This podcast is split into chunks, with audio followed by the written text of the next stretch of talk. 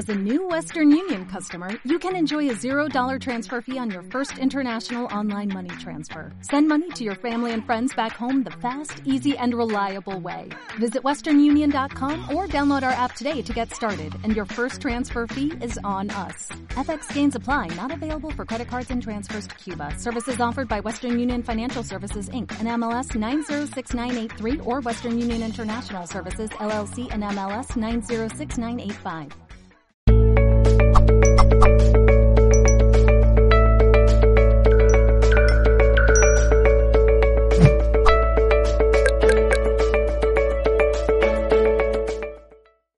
Bienvenido, querido mundo, de parte de todo el equipo de Mindalia Televisión. Estamos aquí en un nuevo Instagram Live, eh, compartiendo con la familia uno de mis momentos favoritos, mientras estamos esperando a nuestro invitado de hoy, que es, os comento, Diego Salinas, y viene a compartir una charla que hemos titulado Despierta al terapeuta que vive en ti.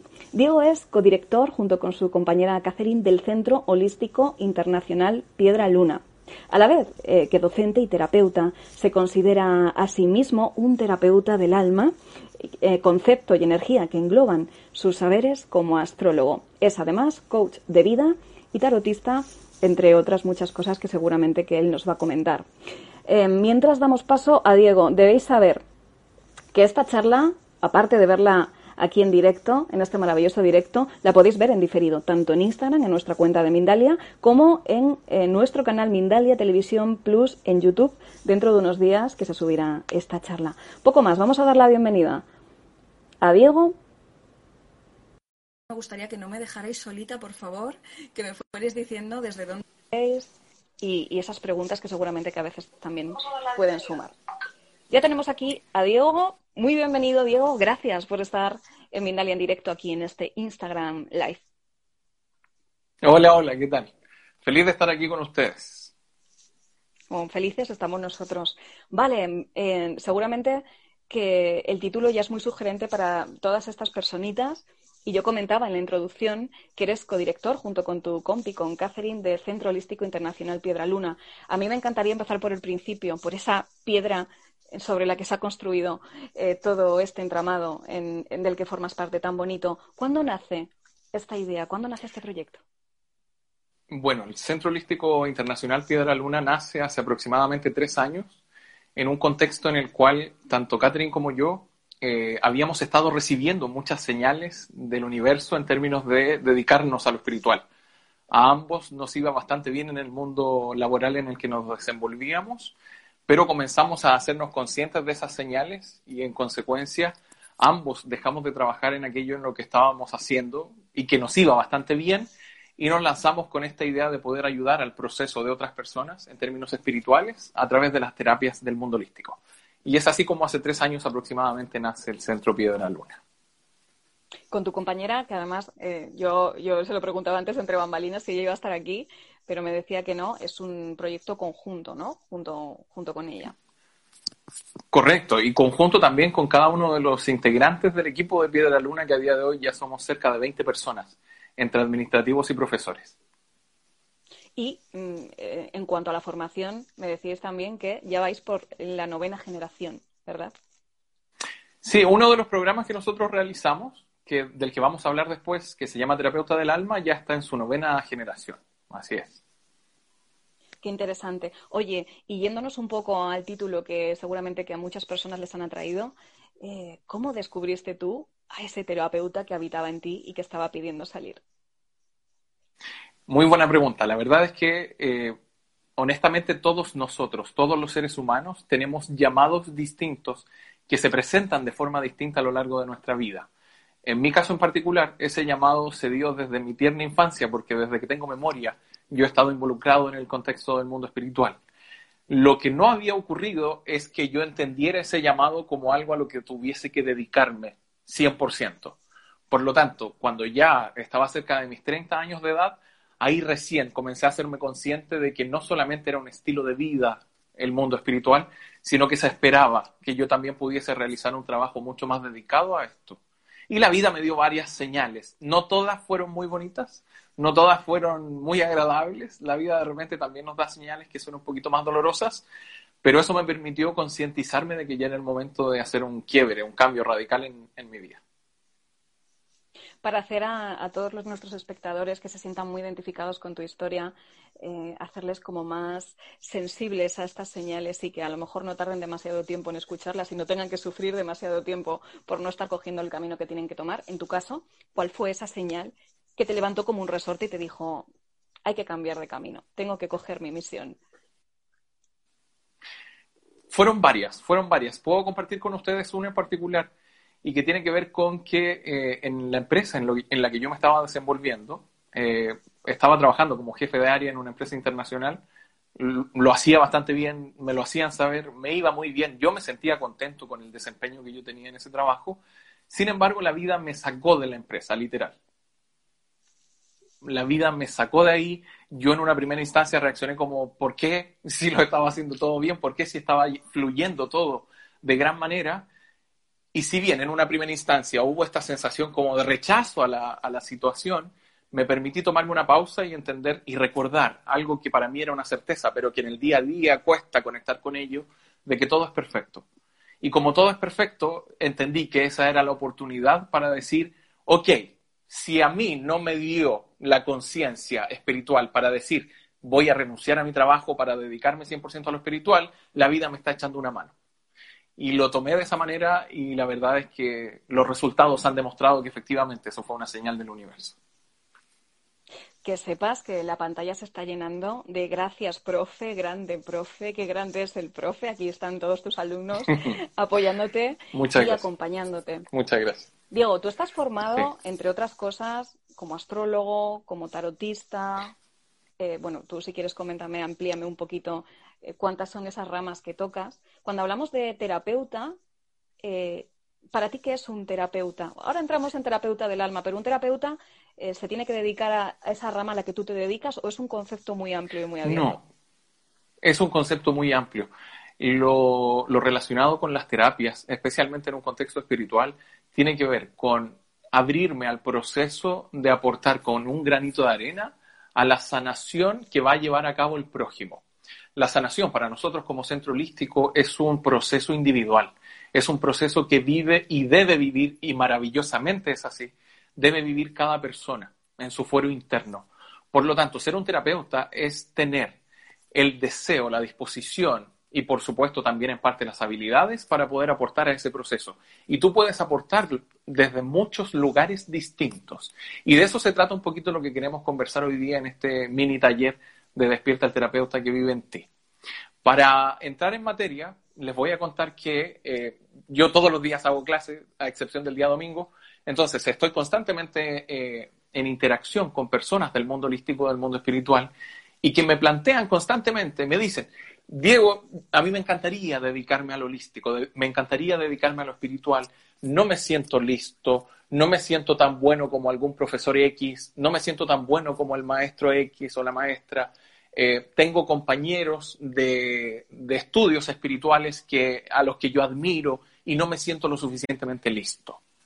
Y eso es lo que nos llevó a crear este taller que se llama Despierta al terapeuta que vive en ti. ¿Por qué? porque es una historia que voy a compartir con ustedes que nos va a recordar la esencia de ser un terapeuta.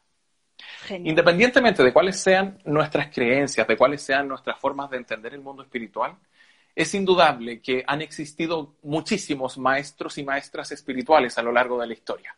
Y uno de ellos, y creo que nadie lo va a poner en duda, es Jesús. Independientemente de si yo creo que es hijo de Dios o no, de si hizo milagros o no, de si resucitó al tercer día o no, es un gran maestro. Y una de las historias que se recogen en los evangelios sobre él es magnífica y tiene que ver con el proceso de sanación a una mujer de edad que tenía lepra. Hoy por hoy la lepra no es una enfermedad común, pero en la antigüedad sí que lo era. Y la lepra, entre otras cosas, genera un proceso en el cual la carne se pudre. Es doloroso, pica mucho el cuerpo, eh, es altamente contagiosa la lepra. Imagínate el olor en una persona que tiene sus carnes que se van pudriendo. Por lo tanto, es una enfermedad muy compleja, si bien no es muy famosa a día de hoy. En ese contexto histórico, hace dos mil años atrás, se dice en la Biblia que Jesús estaba haciendo un proceso de evangelización y de milagros en un pueblo en el antiguo Israel. Y en ese contexto, eh, una abuelita, una persona de tercera edad que llevaba varios años con lepra, escuchó a la pasada de que había un tal Jesús que estaba haciendo milagros en el pueblo. ¿Por qué digo en el pueblo? Porque por ley, según la ley mosaica, eh, las personas del pueblo de Israel, cuando sabían o cuando eran diagnosticadas de lepra, tenían la obligación de salir de la ciudad e irse a vivir a una villa especialmente creada para los leprosos, la villa de los leprosos que estaba en las afueras de la ciudad. Entonces, esta mujer vivía en las afueras de la ciudad y escuchó a unas personas que pasaban por ahí de que en la ciudad, en el pueblo al que ella pertenecía antes de ser leprosa, había un hombre que supuestamente estaba haciendo milagros. Esta mujer, en un acto de gran fe y de amor por sí misma, decidió cubrir su cuerpo enteramente. El relato dice que se cubrió el cuerpo y se cubrió la carita y se puso a caminar en dirección al pueblo. ¿Por qué es relevante este tema de que se tapó completamente? Porque según la misma ley mosaica, cuando una persona leprosa se acercaba a la ciudad, por la razón que fuera, porque iba a buscar víveres, porque iba a buscar remedios o lo que sea que necesitaran los leprosos, cuando esta persona se acercaba a la ciudad, tenía por ley que gritar, inmundo, inmundo, inmundo, durante todo el trayecto de ida, pero también durante todo el trayecto de vuelta. ¿Cuál era el afán de la ley mosaica con esto? De que el pueblo, la gente que no estaba contagiada con lepra, pudiese alejarse del camino y así la persona con lepra pudiera avanzar sin contagiar a nadie. Pero la mujer sabía que si se acercaba al pueblo gritando inmundo, inmundo, inmundo, la multitud se iba a dispersar y en consecuencia el Maestro Jesús tampoco iba a estar presente. Y ella quería interactuar con él. Por lo, tanto, por lo tanto, en un acto de fe, se cubre completamente para que nadie vea que tiene lepra y se acerca a la ciudad. Hay otro detalle interesante en el relato que muestra que la ley mosaica también estipulaba que si un leproso no avisaba que era leproso, en otras palabras, si no gritaba inmundo, inmundo, inmundo, tenía que ser ejecutado. Es decir, la mujer hizo este acto de fe a expensas de que podía morir, de que la podían ejecutar. Pero ella se las arregla para acercarse hasta donde estaba la multitud. Ella asumió que donde estaba la multitud estaba Jesús. Por lo tanto, llega y se acerca hasta donde está el maestro y se pone en sus espaldas. Y el relato nos dice que Jesús se da cuenta que detrás de ella hay una persona, de él hay una persona enferma, entonces se voltea y recién en ese momento esta mujer de la tercera edad se baja la capucha y queda expuesto a toda la gente que estaba ahí que era leprosa. Jesús podría, asumimos que no lo hizo, pero podría haber dicho perfectamente, aquí hay una mujer con lepra, apedréenla, ejecútenla. No avisó que tenía lepra. No lo hizo. Y el relato nos muestra que la mujer, cuando Jesús la, la observa, ella le dice con mucha dulzura, le dice, maestro, si tan solo quieres, puedes limpiarme. La mujer demostró mucha fe, pero también demostró mucha humildad. Porque en otras palabras lo que dijo fue, si tan solo quieres, si no quieres no hay problema, pero si tan solo quieres, puedes limpiarme. ¿Por qué es relevante esto? Porque la mujer está demostrando cuál es la actitud para acercarnos a un proceso de sanación. Es una actitud de humildad, pero todavía no llegamos a la parte más relevante del relato. ¿Cuál es la parte más importante y la que nos trae a esta temática de despierta al terapeuta en ti? Porque según el propio relato, y vuelvo a, mencionar, no es relevante si Jesús efectivamente la sanó o no. No es relevante si realmente hacía milagros. Lo importante está en esto, que cuando la mujer le dice, si tan solo quieres, puedes limpiarme, el maestro reaccionó de esta forma. Con su mano le tocó el hombro. Y luego de haberle tocado el hombro, le dijo, si quiero, se limpia. ¿Por qué es relevante esta historia y este pequeño detalle de haber tocado su hombro? Por lo siguiente, en el mundo holístico, y probablemente todas las personas que están conectadas en este en vivo, en el mundo holístico es bien sabido el poder de las palabras. Estamos frente a la historia de una mujer con años de lepra, años sin ver a su familia, años sin poder abrazarlos, años viviendo afuera de la ciudad, no sintiéndose parte de la ciudad, una mujer que interactuaba solamente con gente enferma, con todo el conflicto que representa en términos emocionales y físicos, que cada vez que se acercaba a la ciudad tenía que gritarle al mundo que era inmunda, por mucho que la persona tuviese una autoestima trabajada, el gritar que es inmunda con constancia claramente que influye en su bienestar interior. Por lo tanto, Jesús pudiese haberla sanado y decirle, ok, te sano, y no haberse preocupado de nada más. Sin embargo, el relato muestra que antes de sanarla, la tocó. ¿Por qué es tan importante ese acto? Porque si solo se hubiese dedicado a sanarla, el día de mañana, cuando ella interactuara con personas en la ciudad, porque claramente si ya no tenía lepra podía volver a la ciudad, se iba a encontrar con personas que iban a tratarla con recelo. Así como, me alegro que te hayas sanado, pero por favor no te acerques. O ojalá te hayas sanado, pero dejemos que pase más tiempo porque todavía no me quiero acercar a ti. En otras palabras, si Jesús solo se hubiese dedicado a sanarla de su enfermedad, ella hubiese estado sana de la lepra, pero hubiese seguido estando enferma a nivel emocional. Por eso Jesús dejó una gran enseñanza en este relato. Porque antes de sanarla físicamente, la sanó emocionalmente. Porque haberla tocado previo a sanarla, lo que le hizo sentir a la mujer es una verdad. ¿Y cuál es esa verdad? Que nunca, jamás en la vida había sido inmunda, ni siquiera teniendo lepra. Si yo le pregunto a la gente que nos está observando, ¿ustedes creen que si hoy en día aparece un terapeuta, un maestro del mundo espiritual, un maestro del mundo holístico diciendo, yo puedo sanar el cáncer con solo tocarte? Supongamos que existiera esa persona y que con solo tocarte te sana del cáncer, te sana de la lepra o te sana de cualquier otra enfermedad. Sería maravilloso, por supuesto que sí. Pero nosotros asumiríamos que esa persona tiene poderes, que esa persona es especial, que esa persona es única, que esa persona es distinta. Y hasta le preguntaríamos quién te enseñó, por favor, yo también quiero aprender a hacer eso. Pero claramente la entenderíamos como una persona única, exclusiva. Sin embargo, lo más bonito del relato no fue la sanación de la lepra.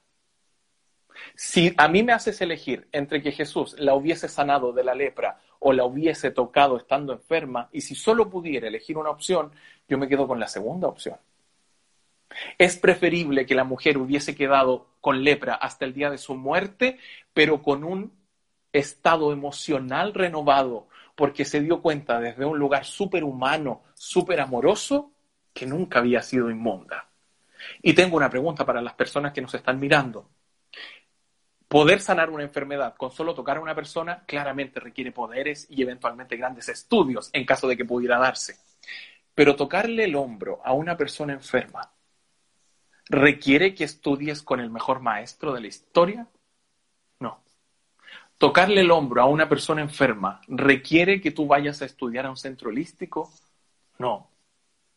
Ser amoroso con el prójimo requiere que tú tengas un diploma gigantesco que diga, yo estudié esta, esta terapia o esta otra terapia con este maestro. No. Lo más importante para un terapeuta, sea cual sea este terapeuta, es vibrar desde el amor. Y el amor no se enseña en una universidad, no se enseña en un centro holístico, no te lo enseña ningún maestro. El amor es una materia prima que viven todos nosotros y es la base para ser un terapeuta. Por lo tanto, ojo, ojo con caer en esta dinámica que lamentablemente se da en algunos círculos del mundo holístico desde el, ah, no, pero es que tú recién estás comenzando, tú no eres muy bueno, tú no estás listo para hacer terapias, a ti te faltan años de estudio, te falta un cartón, te falta un diploma, te falta la firma de una persona para validarte. Basura. Eso no es cierto. Todo ser humano es, en materia prima, un excelente y un hermoso terapeuta. Lo único que necesita es abrir ese corazoncito lleno de amor y estar dispuesto a compartir ese amor con el prójimo. Tú puedes ser una persona que ni siquiera sepa leer y escribir, puedes ser un maravilloso terapeuta. Tú puedes ser una persona que tenga grandes conflictos personales, ¿Acaso ustedes creen que algún maestro o maestra del mundo espiritual no los tiene? Los tiene. No hay ninguna persona que esté en la tierra que haya sanado todos sus conflictos. Lo que hace el ser humano es ponerse excusas. Se genera un, efecto de autoboicot a este proceso de poder ayudar al prójimo desde el amor. Por lo tanto, la invitación es esa, recordar que lo que se necesita para ser un terapeuta es vibrar en amor. En segundo plano, una vez que te das cuenta de esta verdad, de esta realidad, aparece la responsabilidad de ir constantemente mejorando y optimizando lo que manejas como herramientas del mundo espiritual. Por lo tanto, que uno estudie, que uno profundice, está perfecto. Habla de una responsabilidad hacia el proceso. No obstante, la materia prima la tenemos todos. El proceso espiritual no es un proceso en el que yo me compare con el de al lado, no es un proceso en el que yo me compare con el maestro o con la maestra, con el único que me tengo que comparar es conmigo mismo para ser consciente de cómo ha sido mi proceso evolutivo. Y eso lo dejó muy en claro el Maestro Jesús en este pequeño relato que acabamos de compartir. Qué motivo el relato y qué bonito ejemplo para entender cuál es la sutil diferencia entre un terapeuta convencional, un terapeuta social, un terapeuta como venimos aprendiendo desde nuestra parte racional y un terapeuta, un verdadero terapeuta del alma. Entiendo, Diego, que como premisa, que ya sabemos que es el amor, ya nos lo has evidenciado, también está la propia sanación personal en nuestro proceso, proceso individual de vida, ¿no? Para llegar a ese amor tenemos que haber llenado ya una copa y haber pasado por distintas etapas a veces dolorosas, que resqueman para poder haber sanado en primera persona? Correctamente. Ahora, también es cierto mencionar lo siguiente. Una de las mayores excusas que se presentan en el mundo holístico, en el mundo espiritual, es la que yo mencioné recién. Primero tengo que sanar yo para poder sanar al prójimo. Hay que tener mucho ojo con esa afirmación. ¿Por qué? Porque la mejor versión de terapeuta que cada uno de nosotros tiene es cuando uno ayuda a una persona a través de nuestros propios dolores. Si yo ayudo a una persona, por ejemplo, por ponerte un caso, imagínate que yo eh, voy a un, a un, al funeral de un niño, lamentable, no debiese ocurrir nunca eso. Pero si yo voy al funeral de un niño y me acerco a los padres de ese niño y yo les digo, pucha, yo entiendo por lo que están pasando, eso no es cierto, no lo entiendes. No lo has vivido, eso no quita que sea muy bonito que tú te acerques a darle amor y contención a esos padres. Pero ¿cuál va a ser el mejor terapeuta para esos padres? Un padre o una madre que también haya perdido a un hijo. Perder a un hijo nunca va a ser algo que se pueda sanar en totalidad en el plano terrenal. Pero el hecho de que yo conozca ese dolor me permite vibrar desde la empatía con la otra persona. Y cuando yo les diga como padre que perdió a un hijo, cuando yo les diga a esos padres, yo sé lo que sientes, yo sé lo terrible que es, pero no por eso significa que la vida se acabó para ustedes. No solamente estoy ayudando con un granito de arena al proceso de sanación de esas personas, estoy diciéndomelo, diciéndomelo a mí también. Me estoy recordando desde mi dolor que hay una esperanza. Estoy recordándome a mí mismo lo luminoso del proceso. En otras palabras, se genera un círculo virtuoso de sanación, en donde mi mejor versión de terapeuta no es la que aprendió una herramienta desde lo intelectual. Puedo ser un muy buen terapeuta desde lo intelectual. Mi mejor versión es cuando logro conectar con el consultante, con el prójimo desde el amor, desde la empatía. Por lo tanto, necesitas realmente sanarte tú para sanar al prójimo, hay que tener mucho ojo con esa aseveración, porque el proceso de sanación personal es eh, se puede corresponder de muy buena forma con el proceso de aportar al proceso de sanación de otros. Por lo tanto, nuevamente, pues, ojo con estar poniéndonos excusas. Sí, es un poco esa mano de Jesús, ¿no? Que le puso a esa mujer. Esto exacto, Podemos decir que ayudando a los demás también nos ayudamos, ¿no? también nos ayudamos a nosotros. Una materia que nunca termina en, nuestro propio Y qué maravilloso que sea así. Evolutivo. Ya, eh, absolutamente emocionada con tu relato y con tu capacidad, además, eh, también se evidencia aquí tu capacidad para transmitir conocimiento desde el alma, esa sabiduría interna, y así lo dicen también todas las personitas que nos están viendo a través del chat. Cuéntanos un poco, Diego, en qué consiste entonces, eh, ya nos, yo creo que nos hemos hecho una idea muy formada de todas las, las cosas profundas y espirituales que se tratan en el contexto de este centro, pero vayamos al núcleo. ¿Qué es este curso de diplomado en terapeuta del alma? ¿En qué consistiría? ¿Qué se va a encontrar la gente, las personitas, los seres humanos que quieran llegar a formarse con vosotros? Bien, eh, nosotros ofrecemos muchas, muchos, muchas clases distintas, muchos programas de estudio, pero si hubiera que elegir el, el principal sería este, el diplomado terapeuta del alma. Son nueve meses mediante eh, los cuales durante cuatro horas al mes, o sea, perdón, a la semana, cuatro horas a la semana, dos clases de dos horas a la semana, eh, las personas se van gestando a sí mismas, por eso los nueve meses. Es un proceso de autogestación en donde a través del proceso de autoconocimiento, de autodescubrimiento y de autosanación que se vive durante estos nueve meses, las personas van desarrollando herramientas para poder volverse maravillosos terapeutas el día de mañana. En paralelo al adquirir conocimientos específicos de diferentes herramientas. Por ejemplo, a lo largo de estos nueve meses, los estudiantes del terapeuta del alma aprenden radiestesia, aprenden flores, sistemas florales, aprenden tarot, aprenden a meditar, aprenden a hacer un proceso de introspección para buscar las respuestas adentro, no para buscarlas afuera, que también es una tendencia del ser humano. Aprenden numerología, aprenden un poco de astrología, es decir, y otras cosas. Hay mucho que aprender en términos de manejo de herramientas, pero el foco principal de este proceso de nueve meses es el trabajo interno, el trabajo personal, porque consideramos que no puedo ser un maestro que enseña a meditar a otros si yo no sé meditar o si yo no he vivido la experiencia de meditar. Y hay mucha gente que pretende eso, pretende ser maestro sin haber vivido de alguna u otra forma la experiencia de la terapia. Eso se vuelve poco productivo. Por lo tanto, es un proceso interno y que en paralelo te entrega conocimientos muy buenos y muy completos para desarrollarte en diferentes herramientas del mundo espiritual.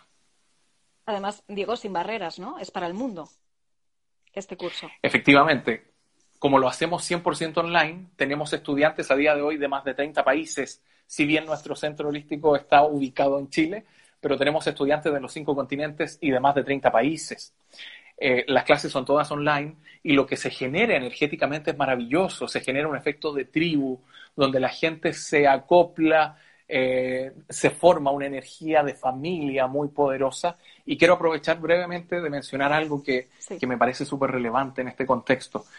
En uno de los grupos de terapeuta del alma tenemos una estudiante que se llama María Jesús, la Jechu, que eh, falleció, acaba de fallecer. Ella tenía cáncer. Y cuando ella quiso ingresar a este programa de terapeuta del alma, eh, ella nos mencionó que dado este proceso complejo de salud y, esta probabilidad cierta de fallecer en el corto plazo, ella quería encontrar una versión mucho más espiritual de sí misma.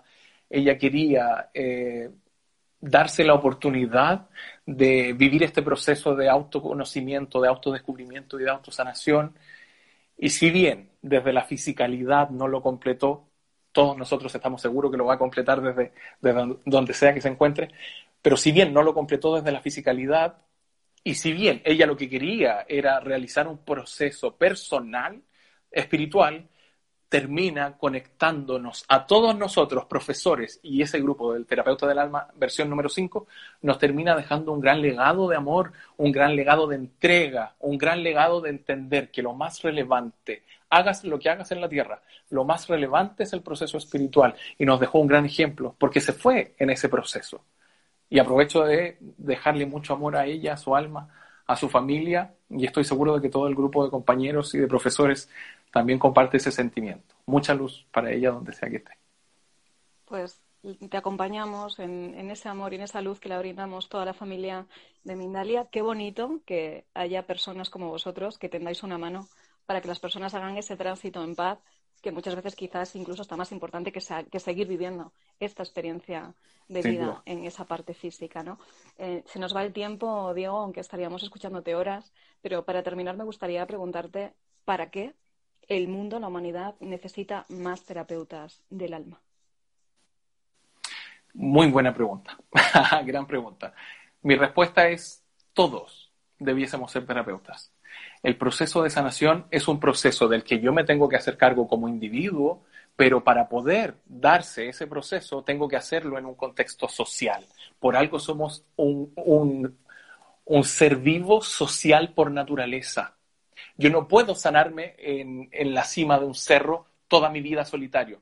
No puedo tengo que hacerlo en un contexto con otras personas. Por lo tanto, todos debiésemos ser de alguna u otra forma terapeutas, independientemente de si, de si le dedico tiempo a otra actividad, que está perfecto hacerlo. Todos necesitamos conectar con esta energía para demostrarle a nuestras almas y al universo que entendemos lo más importante de nuestro paso terrenal y que es permitir el proceso de evolución de nuestras almas. Por lo tanto, dejo la invitación ahí expuesta para todas las personas para que se conecten con las redes sociales de nuestro centro holístico, que es en Instagram, arroba piedra luna mágica. Mi Instagram personal es arroba enlazador de mundos oficial, en donde constantemente estamos entregando información, no solamente eh, cursos pagados, ojo con ese detalle, nosotros consideramos que lo espiritual tiene que bajarse al mundo y expandirse, por lo tanto, estamos haciendo muchas actividades sin costo periódicamente para poder lograr este objetivo de que toda persona, ojalá en el contexto terrenal, pudiese convertirse en un hermoso y hermosa terapeuta. Pues simplemente me queda decirte, Diego, que gracias por vuestra inconmensurable misión y gracias también por haber compartido este ratito mágico y amoroso en este espacio de Mindalia en directo, en este Instagram Live. Muchísimas gracias por tu participación. Gracias a ti y a cada una de las personas que está conectada en el en vivo o lo está viendo en desfase.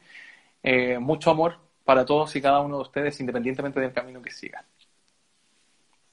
Gracias, Diego. Y hacemos extensivo, además, este agradecimiento a todas y cada una de las personitas que nos habéis acompañado en tantos lugares del planeta. Antes de terminar, me gustaría recordaros y pediros pequeños gestos para Mindalia y también para el mundo. ¿Cuáles son estos gestos? Dale un me gusta, a este vídeo. Déjanos un comentario de vibración positiva en el mismo. Comparte nuestro contenido, suscríbete. Si te apetece, puedes dejarnos una pequeña donación que encontrarás el enlace para hacerlo en nuestra página de mindalia.com. Y nada más, para terminar, mandaros un abrazo enorme de todo corazón y por mi parte, hasta la próxima conexión de Mindalia en directo. Adiós.